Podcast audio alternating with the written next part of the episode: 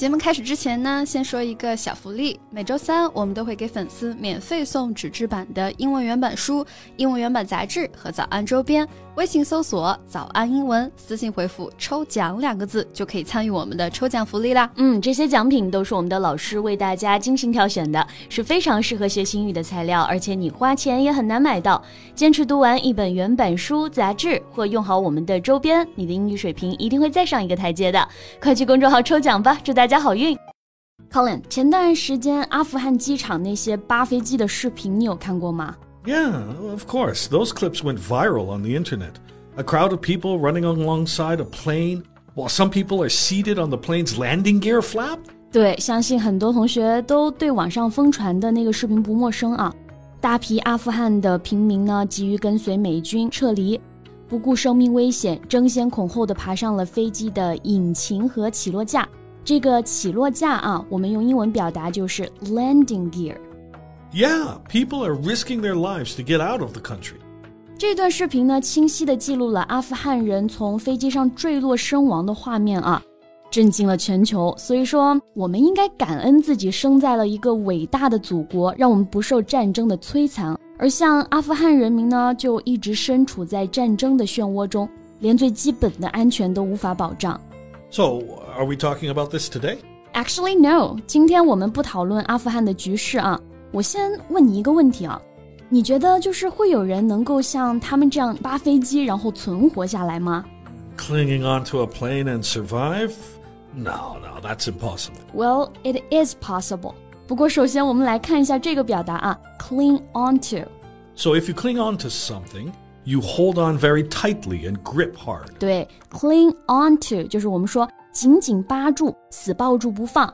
So what do you mean by it is possible. Well，在十七年前啊，也就是二零零四年，中国呢就有一位十四岁的少年真的去扒了飞机，而且奇迹般的存活下来了。Ah, yeah, yeah, you told me this before. That was absolutely crazy. 对， 那今天呢，我们就带大家一起来回顾一下十七年前这个惊心动魄的故事吧。so, where to start about this boy that miraculously survived 17 years ago? 别急啊，让我慢慢给大家介绍一下。十七年前呢，刚刚我们就说到了一个十四岁的男孩，奇迹般的在一架起飞的飞机起落架上幸存了下来。这个奇迹般的，我们可以来学习一下。Yeah, miraculously. miraculous. It means something is just like a miracle, completely unexpected and very lucky. 对，能在万米高空的飞机上存活下来啊，这就不仅仅是幸运了，绝对是奇迹，对不对？我们今天的这个主人公呢，他的名字叫做梁攀龙，and he was born in an ordinary family in Hunan. Yeah, just like many kids, he got excellent grades in elementary school. Yes. 然后他就正常长大了，对不对？小学以前他的成绩都是很棒的啊，小学就是 elementary school。不过后来呢，成绩就不好了。just like many boys. yeah. Well, as many high school kids, he found pleasure in the world of the internet, so he became obsessed with it. 没错，高中时候呢，小梁就发现网络世界的这个快乐啊，然后开始沉迷上网。这个沉迷，我们就用 become obsessed with。If someone is obsessed with something, they keep thinking about it and find it difficult to think about anything else. 对，沉迷上网，所以就开始逃学，对不对？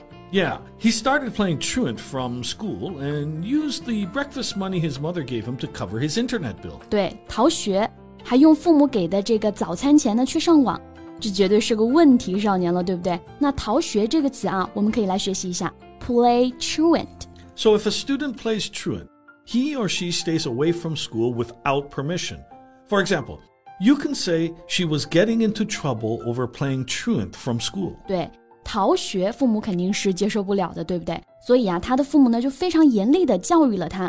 但是呢，大家想一想啊，正处于青春期的叛逆少年，怎么可能会接受教育呢？我们康林老师来告诉大家后面发生了什么吧。Well, this rebellious teenager in adolescence, out of anger, chose to run away from home. 这个青春期的叛逆少年呢，居然就离家出走了。 这里有两个单词我们可以学习一下。第一个，叛逆，rebellious，青春期。adolescence. Yes. If you think someone behaves in an unacceptable way and does not do what they are told, you can say they are rebellious. And adolescence is the period of your life in which you develop from being a child into being an adult. 对，不过我们已经说了这么多，都还没有开始说到扒飞机呢。 Well, here it comes. As we said, he ran away from home. During that time, he met a guy named Shu Qing who had the exact same experience as him. So they soon hit it off and became best friends. 对，在流浪期间啊，小梁就认识了一个叫做树青的男孩，跟他呢年纪相仿，经历也相似，所以两个人很快就成为好朋友了。Hit it off 表示合得来，相处得好，所以他们两个人就一起去扒飞机了吗？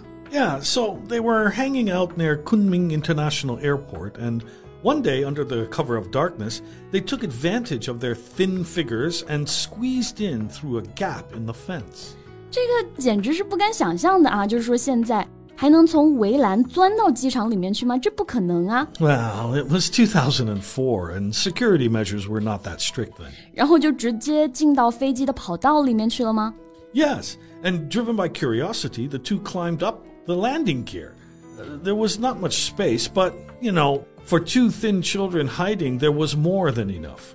那在好奇心的这个驱使之下啊，driven by curiosity，这两个人呢就爬上了一架飞机的起落架。At that time, they didn't realize what a terrifying and dangerous thing they were doing. Exactly.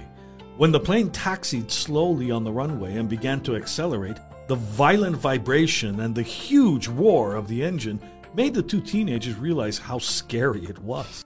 直到飞机开始滑行和加速啊，这两个年轻人呢才意识到自己是在做一件多么可怕的事情。因为飞机引擎产生的这个巨大震动和剧烈的噪音啊，几乎就要把他们两个震聋了。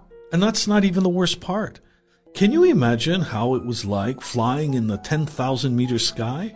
I mean, it was an oxygen deficient environment of minus 40 degrees Celsius. 估计我们是永远无法想象到他经历了什么啊！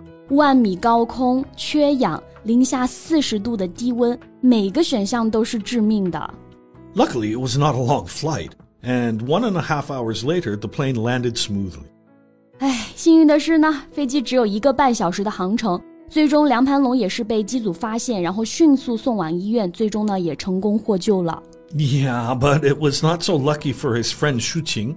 He fell from the plane not long after the plane took off. 梁攀龙最终是活了下来啊，而他的同伴树青呢，却在飞机起飞不久后就掉下了飞机，永远的离开了这个世界。而梁攀龙本人呢，也因为这次事故留下了很多的病痛，对不对？Yeah, yeah, his hearing and vision were severely degraded. 听力和视力都已经严重受损了。But after this adventure, he got rid of the internet addiction, returned to school, and now he's settled in Chongqing, where he has his own family, opened a pet shop, and has a peaceful and happy life. 嗯 不知道怎么说啊，这算是给这个荒诞的故事画上了一个还算圆满的句点吧。小梁呢，最终也是重返校园，现在定居重庆，开了一家宠物店，过着平凡快乐的小日子。回顾这件轰动全国的巴基事件呢，除了感叹说生命的奇迹之外啊，我们更应该从中吸取惨痛的教训。那 Colin 老师有什么要跟大家说的吗？呃、uh,，Well, cherish life, don't act on impulse. Not everybody gets a second chance. 对，珍惜生命啊，不是所有人都有重来一次的机会的。OK，那我们今天的节目呢，就先到这里了。Thanks for listening, everyone. 最后再提醒大家一下，节目的所有内容我们都给大家整理好了文字版的笔记，欢迎大家到微信搜索“早安英文”，私信回复“笔记”两个字来领取我们的文字版笔记。